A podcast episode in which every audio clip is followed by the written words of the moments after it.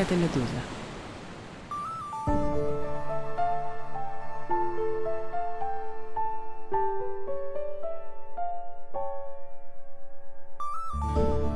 Всем привет!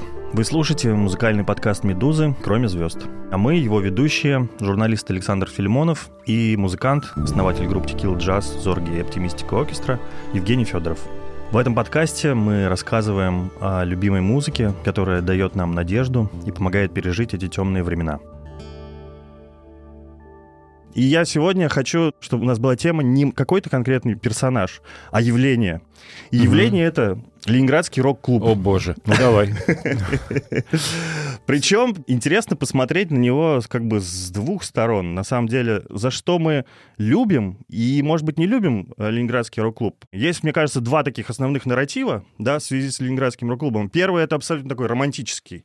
Такое место абсолютной свободы в тоталитарном государстве, где рождались великие произведения, где был Цой, Майк, БГ, и как бы как будто каждый день происходило что-то великое. То есть я для себя представляю, если бы я там, например, оказался вдруг на концерте, где Цой впервые исполняет безъядерную зону, или там, не знаю, БГ, Аквариум впервые показывает Радио Африку. Господи, я бы ну, я это знаю уже постфактум. Ну, тогда бы мне показалось, что, господи, я просто при каком-то историческом событии нахожусь.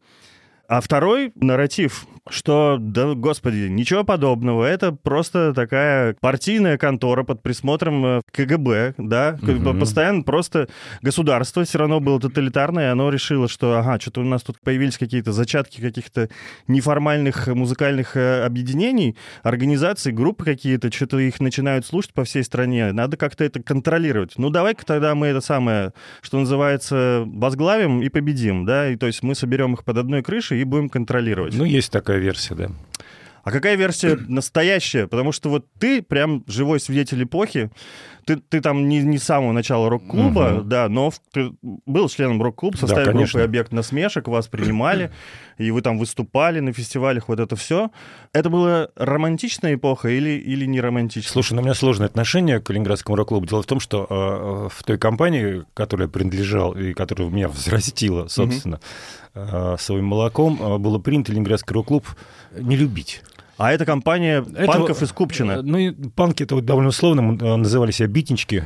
Мы просто э, спокойно соглашаемся, когда это все называют панками, ну окей, допустим. Потому что это явление было гораздо шире, чем, скажем, какой-то условный панк. На самом деле все это были ребята из каких-то таких нормальных петербургских интеллигентных семей, которые... Вот, э, По именам назови. Ну, как Андрей Панов, там, не знаю, как Федя Бегемот. Э, э, такие ребята, которые имеют классных родителей, как правило, э, которые не чужды искусству и знают толк в современной музыке и в литературе, часто в кино и так далее. То есть это, условно говоря, такая ленинградская интеллигенция, а, проживающая в основном вокруг станции метро Парк Победа, Московская, Звездная и Купчино. Вот такой район, довольно большой, откуда и Цой, и Леша Рыбин, второй участник первого состава группы кино, и Андрей Панов «Свинья», и огромное-огромное количество людей еще. В частности, вот э, моя бабушка там жила, и как ты появился в этой тусовке? Меня брат привел старший, двоюродный и старший брат, который меня научил всему, включая игры на гитаре, давал мне пластинки, к нему приезжал перезаписывать на бобины всевозможные альбомы. В общем, я появился в этой тусовке по наследству, по, по пути старшего брата, потому что он играл со свиньей. У него была группа с первым барабанщиком группы кино. То есть это была одна и та же компания, играли на одних и тех же инструментах в одном и том же помещении. Uh-huh, uh-huh. И это как, какие годы? Это самое начало 80-х годов. Ага.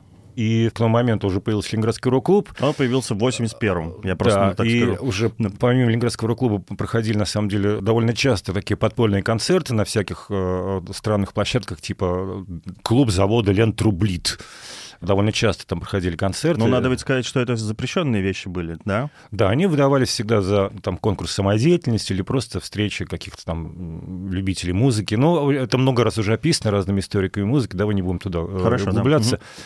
Вот. И мы тоже, когда начали, с братом у нас была группа КСК, э, которая впоследствии стала группой «Объект насмешек», вот, и вступать в Ленинградский рок-клуб мы не собирались, потому что вот ты сейчас сказал про свободу, абсолютной свободы там же не было. Угу. Там была э, как минимум необходимость литовать тексты. Литовать — это значит, ты приносишь текст, э, и так называемая литературная часть, не знаю, как она правильно называется, э, проверяет этот текст на соответствие государственной идеологии или, по крайней мере, на отсутствие серьезных расхождений.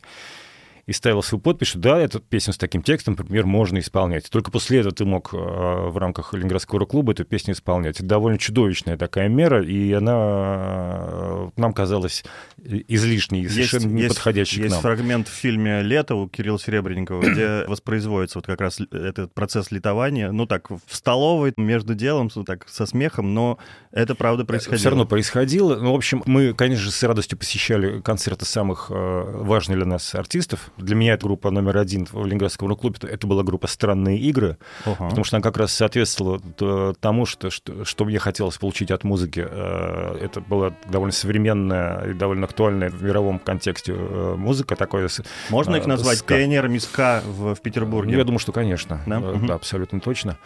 А, но они гораздо тоньше, они как раз именно петербургская, такая меланхоличная, такая, там, когда у них был Саша Давыдов еще жив, uh-huh. их организатор и главный идеолог, они э, были гораздо шире, чем просто ска-группа.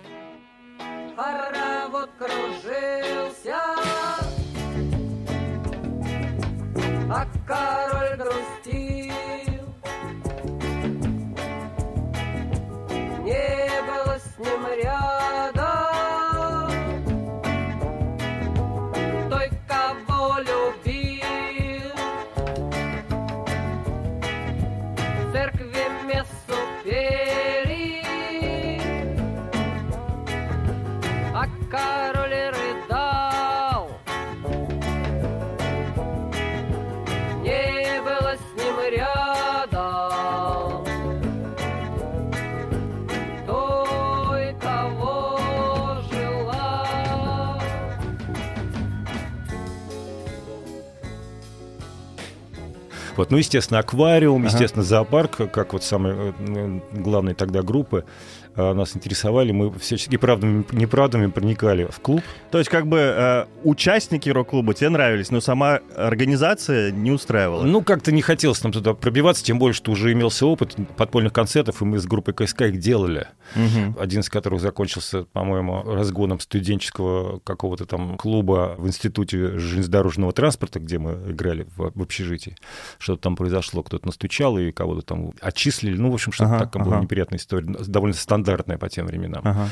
Вот. И мы а, в итоге вынуждены были вступить в рок-клуб именно вынуждены, потому что э, уже был объект насмешек, и Рикошет, наш э, лидер, он очень сильно сдружился с Константином Кинчевым. Угу. Ну и вообще наши как-то пути очень плотно тогда пересеклись, и это были бесконечные вечеринки совместные и так далее, и так далее. И Кинчеву очень понравился наш первый альбом, что мы записали, и мы получили предложение играть вместе. Mm на концертах, чтобы объект разогревал э, Алису. Ну, короче, играть такие концерты в пару. А Алиса как раз вышел только, только этот альбом «Энергия», то есть он был, конечно, революционным для русской музыки в целом, и для меня остается единственным э, альбомом, который можно слушать у группы Алиса. Люблю его тоже, да. Алиса уже была членом рок-клуба и э, уже стала самой новой звездой, самой яркой uh-huh, звездой uh-huh. В, в этом году. Это был 85-й год. Uh-huh. И для того, чтобы играть эти концерты, нам пришлось вступить в Ленинградский рок-клуб. Вот. Ну, мы, окей, мы пошли э, с полным сознанием, что мы сейчас всех уделаем. И уделали. А, да, и э, было заседание жюри, выступало несколько групп э, в тот же самый день. А, то есть Только это еще просмотр должен быть, вы должны как бы... Да, мы играем перед жюри, который состоял из начальников э, Ленинградского рок-клуба, там Коля Михайлов и прочие э, важные люди, которыми мы впоследствии сильно подружились, ага. и, и все стало хорошо. Но тогда это были какие-то начальники для нас, угу. и вот сама вот эта процедура тоже вызывала у нас такое раздражение понятное. Ну, конечно, да. Вот. Но э, мы прошли прослушивание с блеском. Но вердикт был неутешительный. Э, ребята, извините, но концерты вот это ближайшие солисты, это мы вам не разрешаем. Но мы хотим, чтобы вы сыграли у нас на очередном э, фестивале Ленинградского рок-клуба. Угу. И мы хотим, чтобы вы были нашей такой темной лошадкой, сделать всем сюрприз, что вы дебютировали именно там. Вот, в принципе, по нашим временам вполне коммерческое в духе Михаила Козырева решение. Абсолютно. А фестиваль — это главное событие? Главное событие в стране, в принципе, музыкальное. То есть ну, фестиваль, на который съезжались любители музыки и всякие подпольные деятели со всей страны. При том, что рок-клуб на Рубинштейна, сколько вмещал человек? 300? Он вмещал, боюсь соврать, я думаю, что максимум, ну, может быть, 200 даже. Вот. Но площадка подразумевалась другая, это Дворец культуры Невский, гигантское такое ага. здание, которое сейчас под снос, по-моему, собирает. Ну, неважно. С одной стороны, мы были обломаны, что концерт солиста нам играть не дадут. С другой стороны, это, конечно, была невероятная удача, что вдруг первый концерт и сразу э, на таком мероприятии и на такую аудиторию. Как все прошло? Прошло все. Я практически не помню, как все прошло от страха. У нас, конечно же, к тому моменту был очень маленький концертный опыт, несмотря на какие-то полуподпольные концерты. И это ответственность мега, то есть я, у меня руки тряслись. Это был самый нервный концерт в моей жизни, по-моему. Я выбрал дорогу для своих ног, я бы строил корабли, но я люблю рок. Я бы пел о любви, но мне не снятся сны. Я бы повернул назад, но я сжег мосты. У нас еще есть много времени, мы будем ждать свой звездный час. Ты понимаешь, и я понимаю, что тот, кто сегодня не с нами, тот против нас.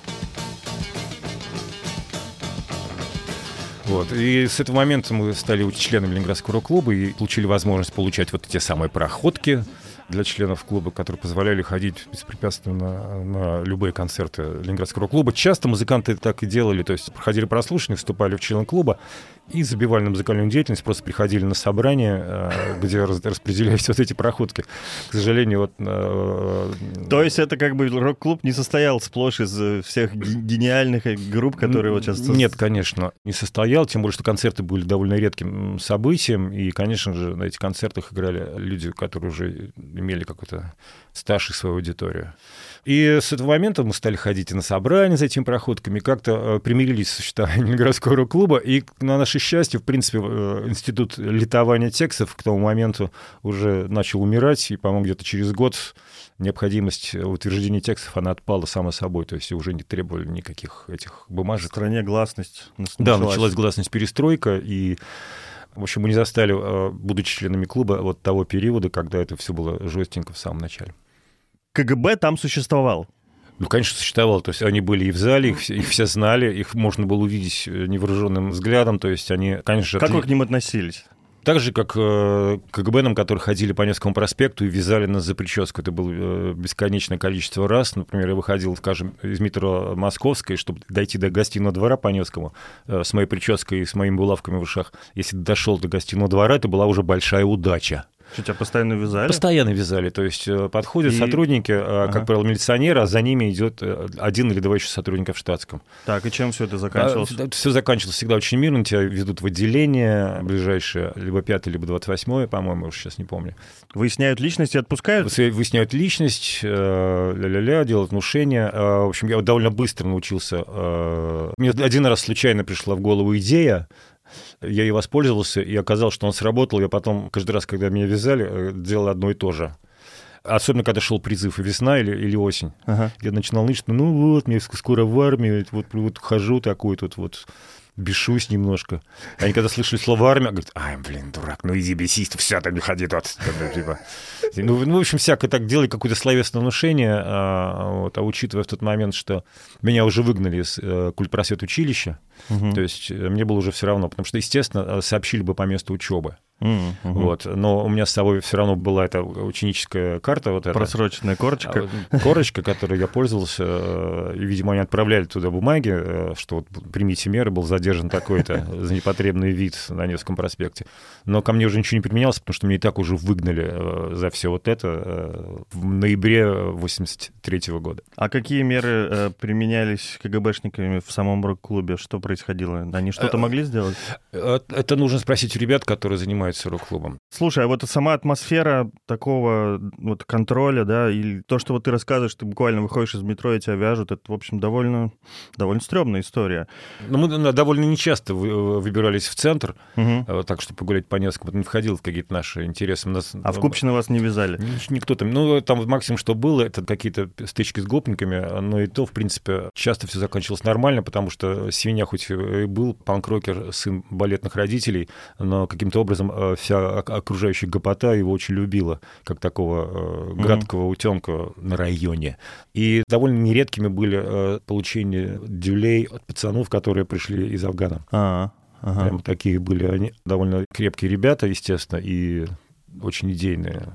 Ну, а помимо существования, ну, как бы таких субкультур, да, гопники, неформалы, условные, вы там враждуете, было какое-то еще ощущение дополнительного контроля от государства на бытовом уровне. Я имею в виду, чувствовал ли ты, что какие-то были э, вокруг левые странные люди, ну, то, что называется стукачами, которые постоянно, за вами? Постоянно об этом говорили, все время обсуждали кого-то и справедливо, и несправедливо. И до сих пор всякие споры, когда мы встречаемся, мы вот старперы кого-то вспоминаем, очень часто возникает вот эта тема, а, а правда ли, что вот тот-то или тот-то был стукачом?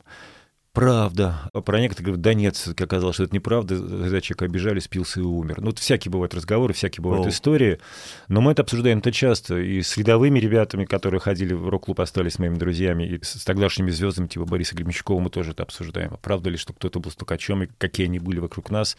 И часто бывает удивление, что и этот и этот, и так далее. То есть вот ну, все это было. Это... Ну, то есть ты мог расслабиться, грубо говоря, в компании, или всегда вы... Слушай, да мы все, время расслаб... мы все время расслаблялись, э, на самом деле. Э, драйва нашего внутреннего хватало на то, что, в принципе, забивать на эту всю историю.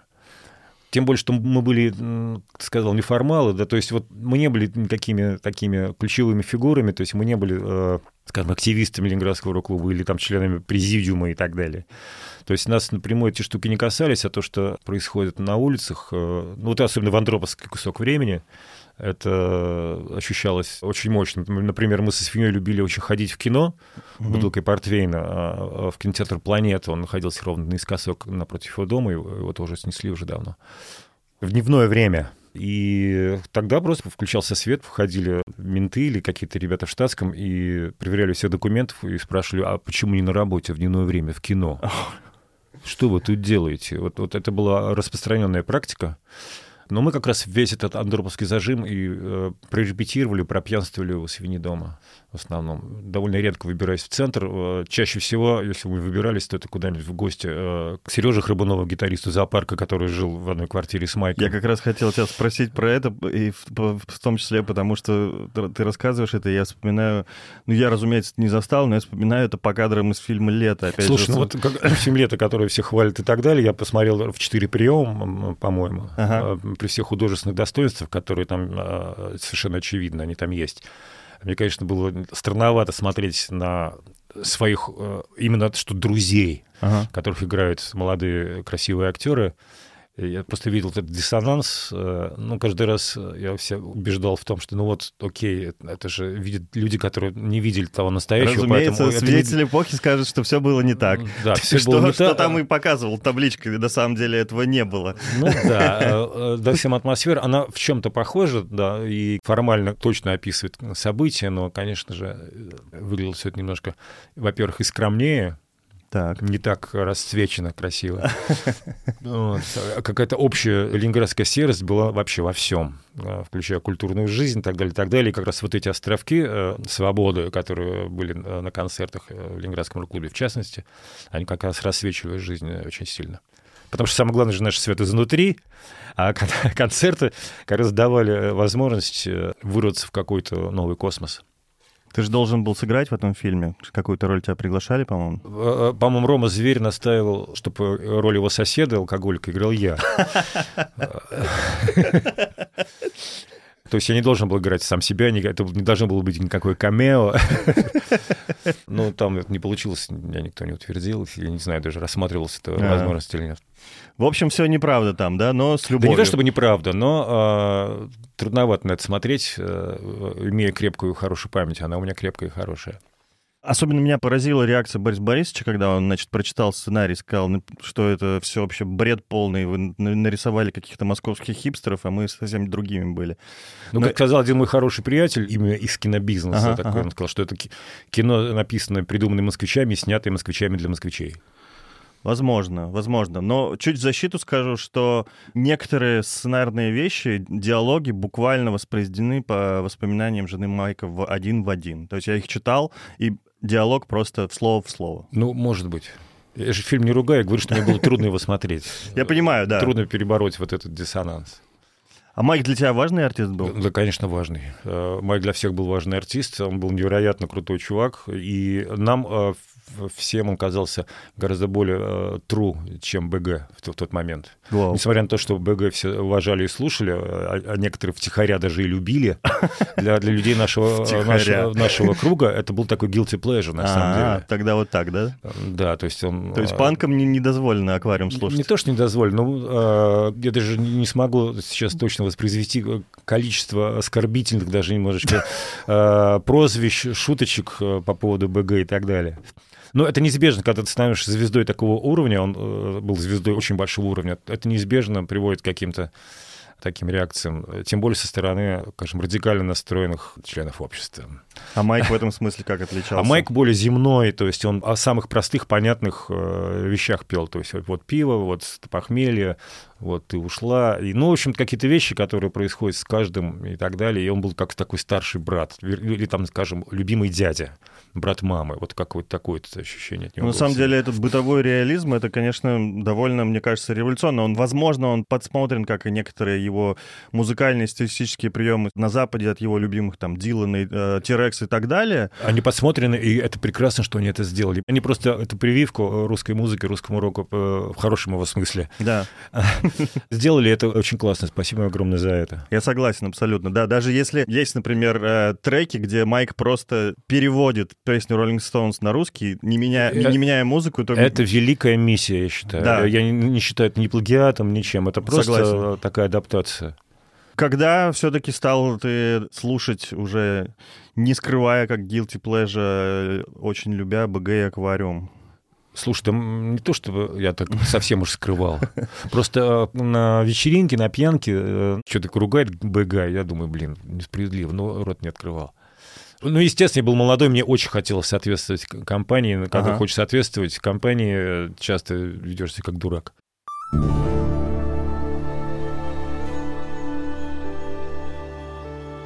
Ну хорошо, это мы сейчас э, говорим, что называется, о грандах, вершинах, но э, история рок-клуба намного больше и интересней. Я хотел э, вспомнить бы некоторые такие, может быть, менее очевидные составы давай, группы, давай, которые мне очень милы. Я год два назад, когда был как раз 40-летие рок-клуба, специально составлял на «Медузе» плейлист такой юбилейный, и с удовольствием переслушивал все самое любимое, плюс открывал еще какие-то недослушанные группы, вот, и тогда я просто вдруг открыл прям много чего интересного. Ну, во-первых, я бы хотел упомянуть, на самом деле, группу, которую обожаю группу под названием «Мануфактура». «Мануфактура» прекрасная была группа. У нас был барабанщик в объекте насмешек, который играл в этой группе перед нами, Александр Кондрашкин. Александр Кондрашкин, да. Он э, был один из, может быть, трех тогдашних топовых барабанщиков, по крайней мере, в Петербурге, в Ленинграде. Он еще играл в аквариуме. Вот, и для нас это было страшной удачей, что к нам вписался такой человек. Уже с таким именем, с таким бэкграундом. Угу, угу. Да, и я до сих пор поддерживаю отношения с некоторыми людьми из мануфактуры. Но это группа, которая, надо сказать, что называется, единожды блеснула, и э, они записали совершенно, на мой взгляд, гениальную пластинку «Зал ожидания». Это 83 год.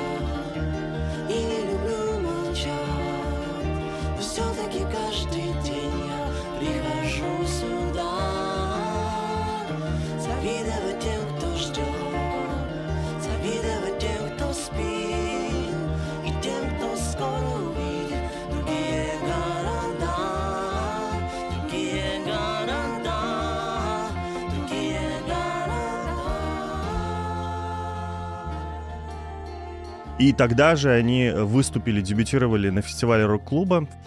И, что удивительно, э, на этом же фестивале была презентована Радио Африка, Великая аквариума, но Гран-при первое взяла тогда Мануфактура. То есть они тогда были как выясняется, на голову выше, ну, то есть вот все жюри и все зрители прямо ну, влюбились тогда Слушай, ну они играли, потому что так круто. Да? По тем временам это казалось, что запредельно крутая New Wave Это новая играет. волна, такая натуральная, там, там много слышно полис, но при этом еще слышно, не знаю, для меня группа Doors такое, там много всего такого очень классного, переливного.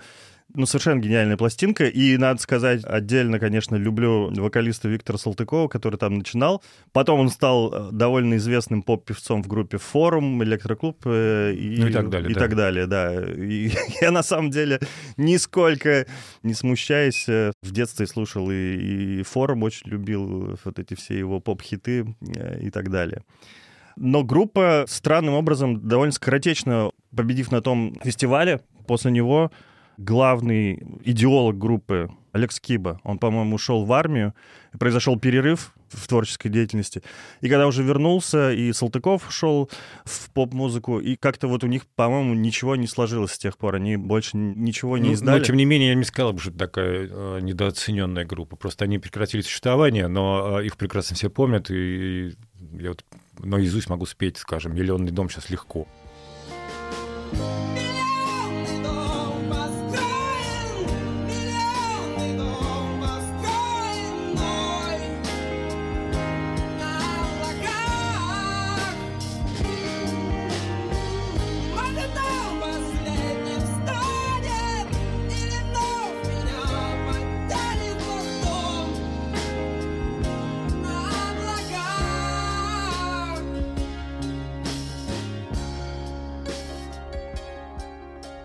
Миллионный дом, да, это, это какая-то супер баллада. Я читал какой-то как раз апокриф. По-моему, в книжке у Кушнира описывается про этот альбом, что они когда выступали, во-первых, там он неимоверно высоко поет, там, uh-huh. когда он какую-то ноту берет, которую просто далеко не каждый хороший певец возьмет.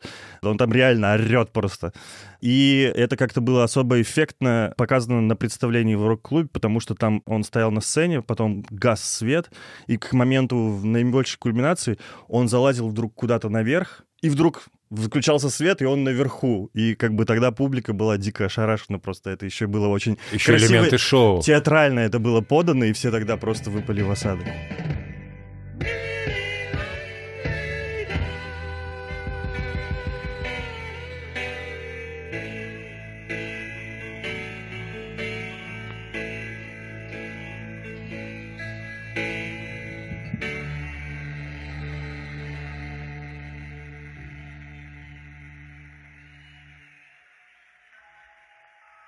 Еще группа, которую хотел вспомнить, мне кажется, ты как-то отмечал, что она для тебя важная и была интересна, ты за ней следил.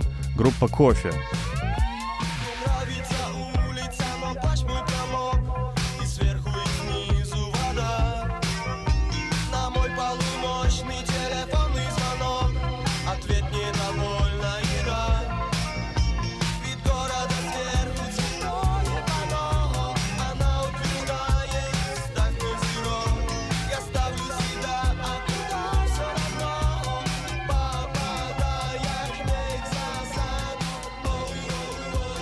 Группа кофе, да, наши приятели были хорошие. Тоже купчинские ребята. Купчинские, да? Конечно. Не все, но отчасти, да. Это тоже, наверное, пионеры синтепопа, нью-вейва. Да, и мы очень ревностно относились к их активности. Почему? Потому что, потому что мы с группой КСК, э, мы же не играли никакого панк-рока. Мы играли такой нормальный, очень странный Wave, Потом, когда мы стали объектом насмешек, все это немножко сдвинулось, учитывая просто харизму и бэкграунд, и стиль жизни рикошета, э, сдвинулось в сторону такого, скорее, панк-имиджа и всего такого. И мы стали называться панками. Но мы себя панками не считали. Мы играли New Wave, и нам казалось, что мы играем его круче всех. И когда появилась группа кофе, мы так смотрели, ну как, так, так, так, что за фигня, кто тут еще? Вот. Да, они нашли классный способ существовать, они играли на дискотеках. А, вот когда. Да, и это было очень уместно, они были такими последователями, что-то условно между Дюран Дюран и Шпандау Беллет. Эту музыку мы тоже очень любили, Дюран Дюран заслушали до дыр, соответственно... Э, В Купчинской компании. Это было не мавитон послушать. Дюран Дюран нет, не мавитон совсем совсем. Окей, okay, ага. Э, это одно, была из, одна из самых любимых групп. Э, было не зазорно, попса вообще никакая. Uh-huh, uh-huh. Да, и со многими мы дружили с, с ребятами этими, просто так вот встречались с радостью, обсуждали наши текущие какие-то дела музыкальные. К сожалению, они потом тоже все разбежались. Эдик Нестеренко активно э, стал дальше. Уже в группе Петля Нестерова. Петля Нестерова, да. Я хотел следующую про него поговорить, но, мне кажется, супер хит у группы Кофе Зеро. Ставлю на Зеро. Да. Это прямо какой-то, ну, до сих пор сейчас его включи, он офигенно звучит. Да, отличная, супер модная штука, да. А учитывая сегодняшнюю моду на 80-е, так она просто очень актуальна. Да, это просто такая ролевая модель должна быть. мой промок.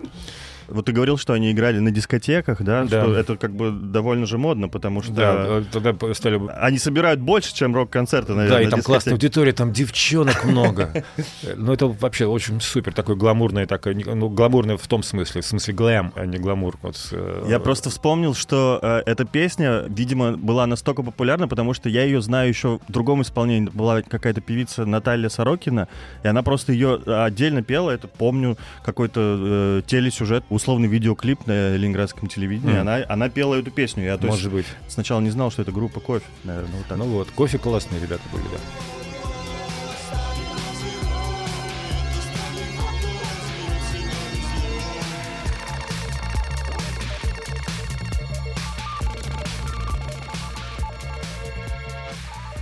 Петля Нестерова, да. Вот для меня, ну, то, что я услышал, это прямо короли постпанка в рок-клубе. Это, это короли такого британского, такого Да. лощеного, такого классного, манерного. Они и красавцы все невероятные были, просто они при- приятно посмотреть.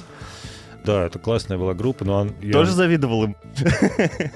ну, завидовал, может быть, да, в хорошем смысле. Ну, то в есть это такой, хорошем, да. это конкуренты, ценность которых и значимость ты ощущаешь. То есть это не то, а, что ну, какой-то пришел лошок и занял твое место. Нет, это было совершенно очевидно, что мега талантливые ребята.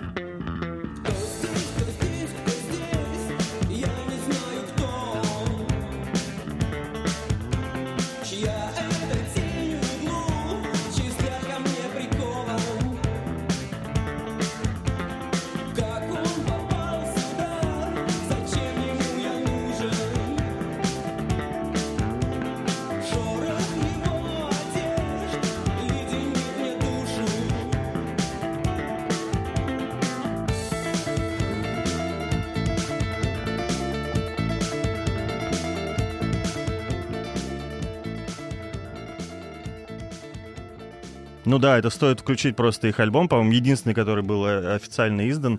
И ты прям слышишь этот уровень, ты вот можешь поставить пластинку, сравнить там с тем же, что выходило в это время в Британии, действительно тот же постпанк, и это, это тот же уровень.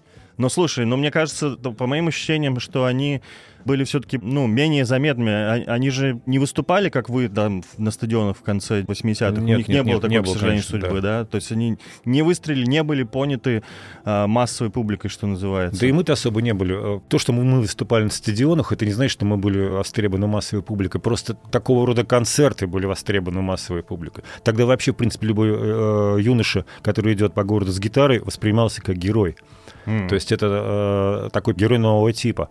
То есть человек, несущий музыку, а значит свободу, значит новый взгляд, а значит будущее. То есть, э, в принципе, достаточно было э, идти по улице с гитарой, с электрической именно, мгм. а, для того, чтобы беспрепятственно познакомиться, ну, с любой, наверное, девушкой и классно провести время. То есть ты был просто герой, уже просто имея в руках инструмент. То есть два года назад ты выходил, а тебя качестве- вязали менты, а через два года э, ты уже... Да, и вот этот интерес к музыке, он как раз э, и набивал вот эти стадионы, а не качество музыки, которую мы исполняли, например. Ну, не, не принижай себя, вы же нормально играли. Так криво мы играли. Да, ну, Дело не в качестве, не нужно строить иллюзии. Мы и тогда понимали, что мы не являемся звездами какого-то масштаба, просто это такая вот воля случая, исторического какого-то момента, что мы играем вот, а, Слушай, ну, мне кажется- спортивно-концертный комплекс, где спустя там а, несколько лет я наблюдал на той же сцене концерты группы Депешмот или Массив Атак и так далее. Тот же самый зал.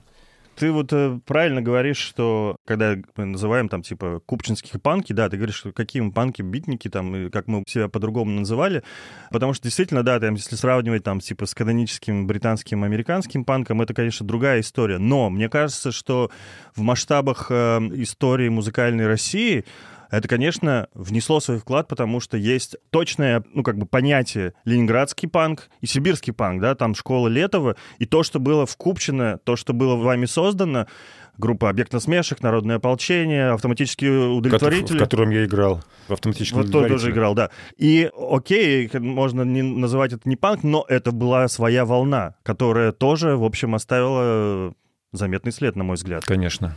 Народное ополчение очень активно э, в- во всех фестивалях Ленинградского рок-клуба участвовало. Алекс Оголтелый, это был полный рост, был большой очень человек для нас.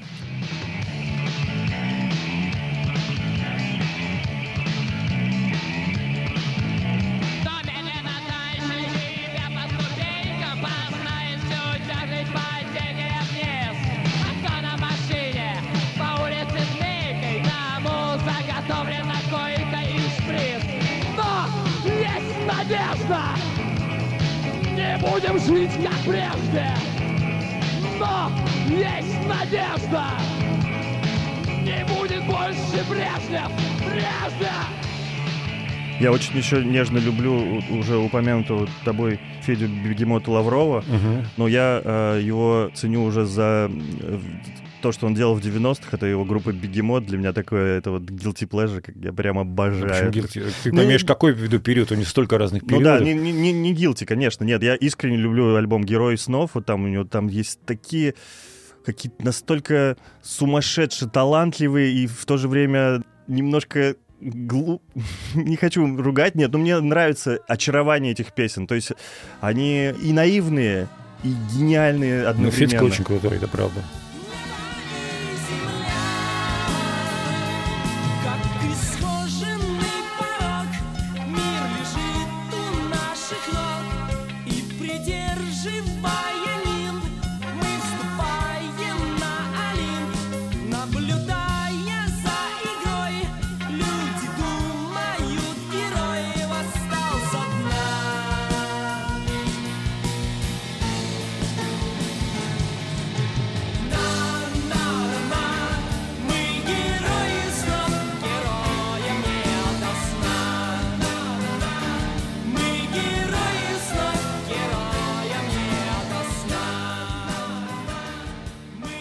Он, по-моему, такой талантливый мелодист, и мы как-то вспоминали эту историю.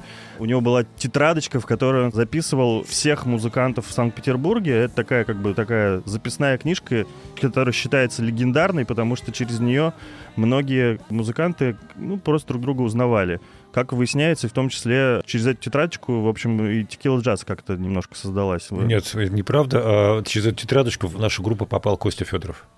Как это А, произошло? Потому что Дюша, мой брат, он покинул объект насмешек, Мгм. вот, а я остался в объекте. Была такая личная наша драма. Я не видел никого э, способного заменить Дюшу вообще, потому Мгм. что на его уровне, на мой взгляд, вот такую музыку э, New Wave не играл ну, никто из, из наших каких-то близких людей. Вот. А Рикошет э, позвонил Феде, нет ли у него в тетрадочке какого-нибудь гитариста. Он говорит, да, вот есть. Вот. То есть вы все знали про эту тетрадочку, да? Э, Я про нее не знал, Ага. а знал про нее рикошет. Ага, ага. Э, Я вот тогда про эту тетрадочку узнал. А с Дусером ты не через эту тетрадочку познакомился? Э, Нет, Дусером мы познакомились в 88 году, когда он играл в группе «Ноль». Э, Мы играли вместе на фестивале в городе Киев, Мгм. с которого нас выгнали двухдневный фестиваль, двухдневная одинаковая программа. Почему была быть. А потому что мы спели «Батьку атамана» песню, которую типа, все знают по исполнению «Чужом», но... Ну, первые это были, наверное, Кинчев. Нет, Панов, Нет, наверное. пе- первые были мы. То есть публично исполнили первый объект насмешек, на самом деле. Эту песню написал человек из нашего же окружения, из Свиновского, из А Свиновской тусовки. Помнит история? Нет? Его кличка была Солидный. Солидный. Михаил. Вот. И... Тебе сейчас стыдно за эту песню? Не Вообще знаю. не стыдно. Там- тогда это было такой, такой гимн анархии. Ага. Вот. И э, мы играли все наши песни. И под занавес Рикошет любил взять гитару и эту песню исполнить.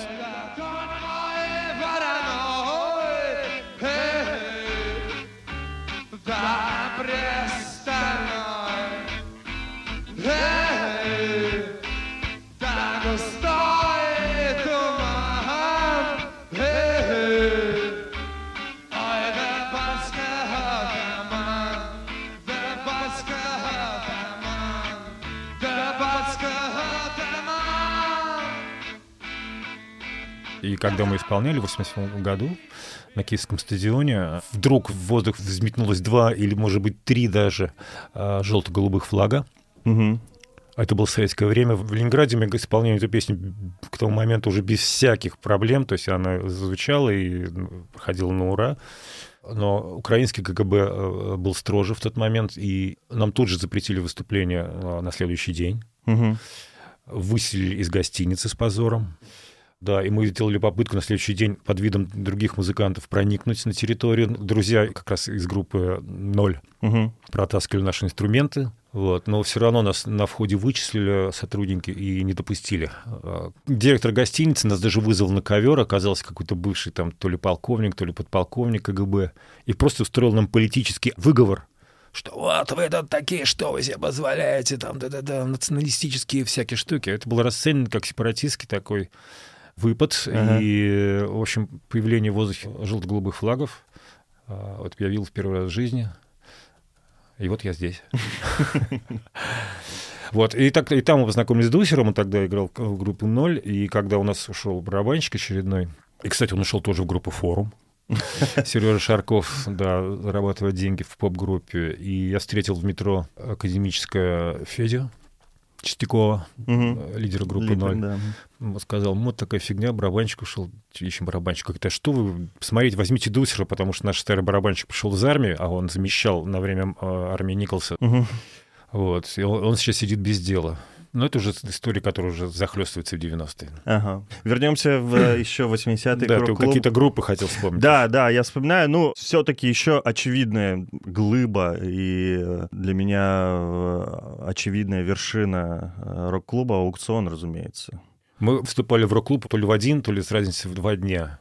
Мгм. То есть прослушивание мы проходили одновременно. Обоих взяли. Э, Да. Акцион, да, акцион э, выстрелил очень мощно, сразу же, моментально, они были очень яркими. Потому что было свое еще те- театральное шоу отдельное. Театральное шоу, такое странное, перверсивное немножко. Не хочу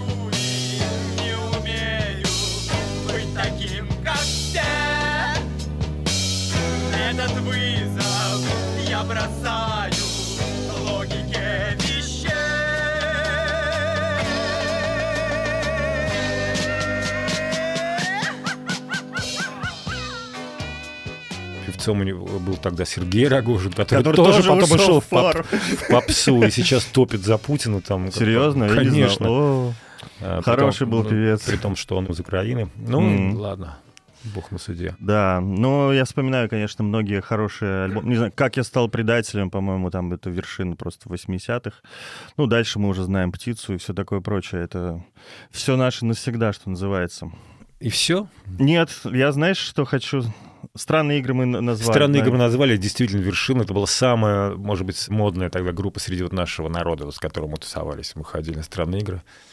Мгм. А, и... Но а, группа, которая тоже довольно скоротечная, она же потом быстро распалась, потому что умер Давыдов, да? Нет, они довольно долго существовали, она потом распалась на две э, тоже прекрасные группы, одна из которых стала называться просто «Игры», и стали играть такой нормальный постпанк, очень качественный. И Мгм. сейчас я понимаю, что он был, как и все у нас, довольно вторичный.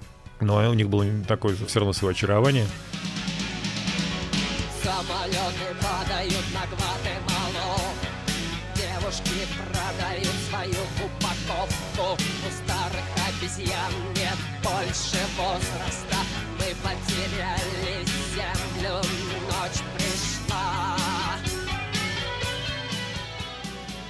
И на вторую группу, которая была очень крутая, на группу «Авиа», э, Мгм. как раз в которой и играл э, Саша Кондрашкин в тот момент, э, когда э, мы пригласили его к себе. Они еще тогда играли втроем, Кондрашкин, Рахов и Гусев. А, Играли в нечто напоминающее группу «Трио». Минимал Wave какую-то такую музычку, очень странную, очень веселую.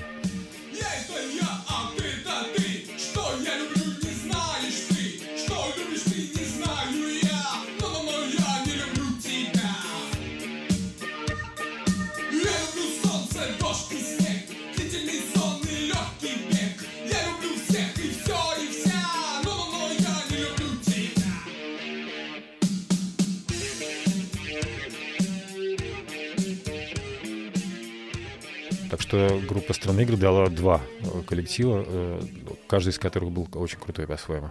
Слушай, а вот точно, может быть, Guilty Pleasure, а, а группа Секрет была в рок Группа «Секрет», э, она очень быстро стала филармонической группой, и я даже ходил на прослушивание группы в Ленконцерт. Сидела комиссия ленконцертовская, филармоническая, и прослушал их программу целиком, то есть это был отдельный концерт только для членов комиссии. И чтобы их потом взяли в, Да, типа, их- в советский шоу-бизнес. Да, их называется. взяли, они пошли вот по филармоническому пути, э, и очень успешно. Ну- Ну, секрет прекрасные песни были. То есть мы, э, во-первых, э, группу секрет э, любили и за песню, и это не являлось даже guilty pleasure. К тому же все они были друзья детства Рикошета. Рикошет тоже из театральной семьи, у него папа режиссер, и Рикошет вырос в закулисье Большого драматического театра. Вот. И в один пионерский лагерь ездили э, с, с Максом Леонидовым и так далее. То есть это одна была тусовочка, только мы играли New Wave, там, скажем, окей, мы играли панк-рок.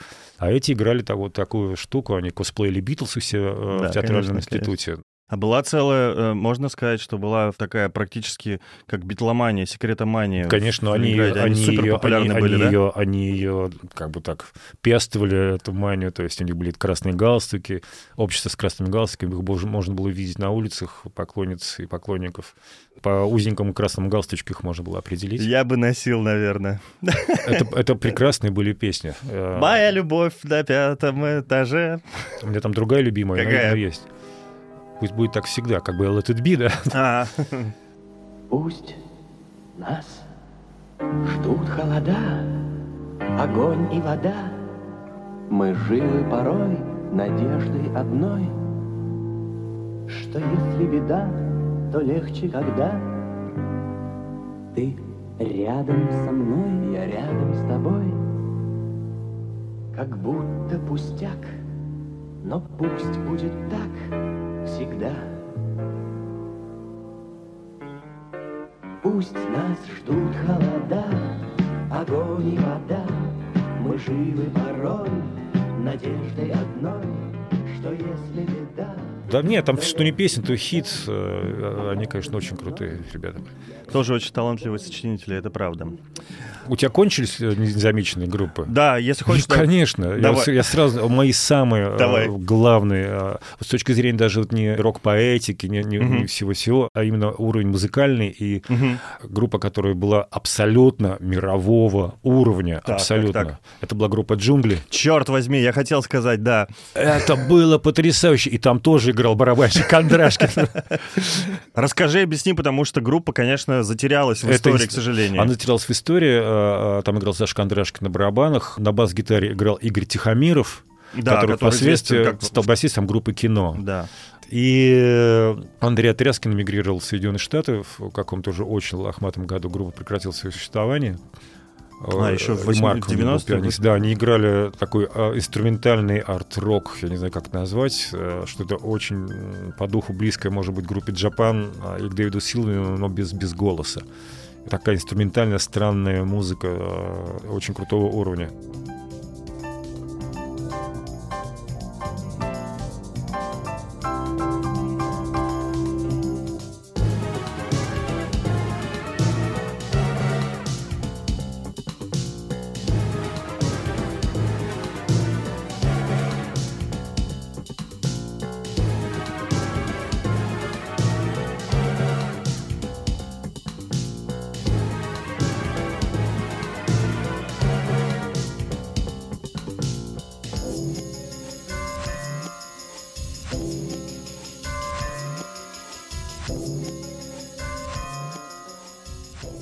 Если были открыты границы, и если бы людям хватило бы сил, то вполне возможно, что они стали бы звездами мировой величины. Я уверен, что Питер Гэбриэл не прошел бы мимо Взял этой- бы их точно на свой Абсолютно лейбл. точно. Абсолютно. Ну, просто до этого чуть-чуть не дошло, не хватило времени и часто, конечно, сил и так далее. Потому что это появляются семьи, дети и все такое. Это часто, конечно, обрубает всяческие э, возможности. Есть, по-моему, единственная виниловая пластинка на мелодию выходила. Вот она у меня есть в коллекции, а в, стримингах это все, к сожалению, не, не найти. Была группа «Сезон дождей» великолепная. Тоже их слушал немножко, инструментальная, да. А они не связаны? Это разные лю- Это люди? разные люди. Ага. Э, Сезон дождей более такая New Age, э, скажем, условный. Мгм, мгм. И тоже э, прекрасного уровня, абсолютно мирового, абсолютно тоже в сторону Питера Гэбриэла, вот в сторону э, Real World Мгм, вполне э, могла бы стать группой.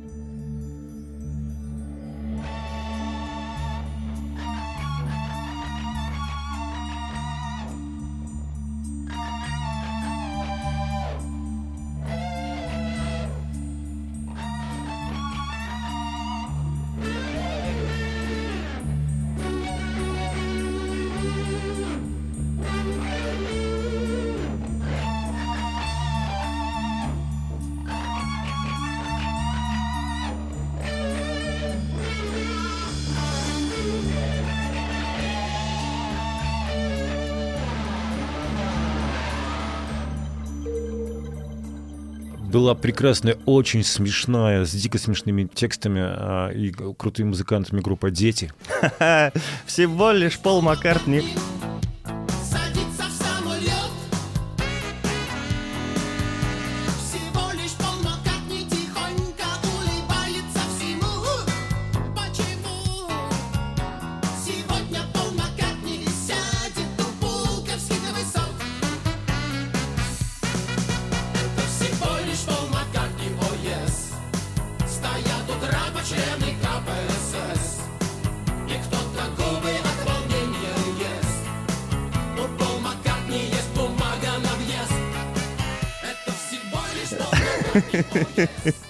Мы очень выражали, когда ходили на их концерты. Это было всегда очень... Ну, это какая-то... Такое, у меня ощущение было, что это группа «Шутка». Нет? Слушай, ну они так круто играли, на самом деле, при Да? этом. Группа «Шутка», ну, такая юмористическая. Это не Уэйвовский как раз вот этот э, прикол. э, И тоже они издавались на мелодии. По-моему, довольно популярная была пластинка, которая хорошо расходилась. Наверняка. Ты общем, Я помню, что как ну, ее, потому что я навер- наверняка ее впервые услышал на виниле у родителей. в коллекции. Мне очень нравилась группа, э, и тогда даже было обидно, и, и басист этой группы Вадик тоже ходил всегда смурной, потому что очевидно, что они рассчитывали на большую какую-то реакцию зрителей, большую любовь. Э, Но, видимо, не доставало как раз вот этого юмора, которым только что упомянули в группе «Дети», и просто какого-то более легкого подхода, не в смысле музыки, а а просто, видимо, в жизни. Они могли бы пробиться очень э, круто. И такой был э, абсолютно пост Кин Кримсоновский состав, и музыка была такая в сторону Кин Кримсон, группа называлась «Корпус 2».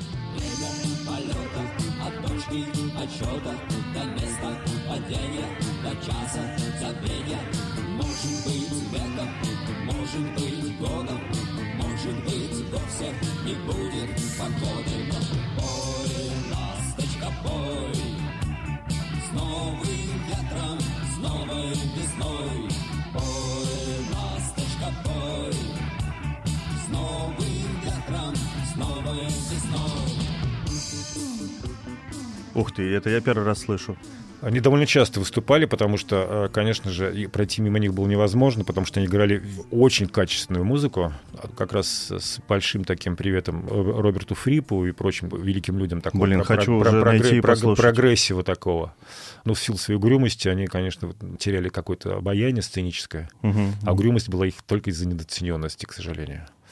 Вот, вот это реально недооцененная э, группа была. Понятно. Все? Из тех, что ты вспомнил. Ну, например, э, группа «Ситуация» была. Она мне не нравилась в музыкальном э, смысле совершенно, но это была такая протофеминистическая группа. То есть, когда одни девчонки на сцене, включая барабаны, включая бас-гитару, они играли такой хард, хард-рок такой. э, Скучно, да.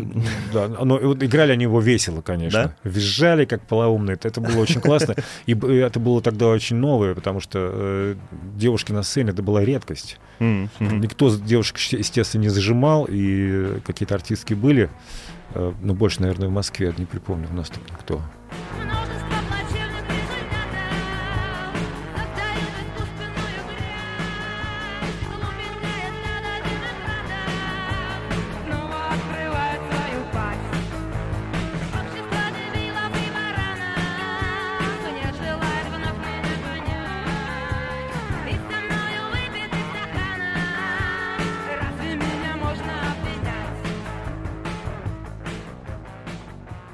короче, было первое явление абсолютно женского э, коллектива э, на сцене. Это вызвало, естественно, интерес и, такой даже микрофурор. Вот, так что это было классно.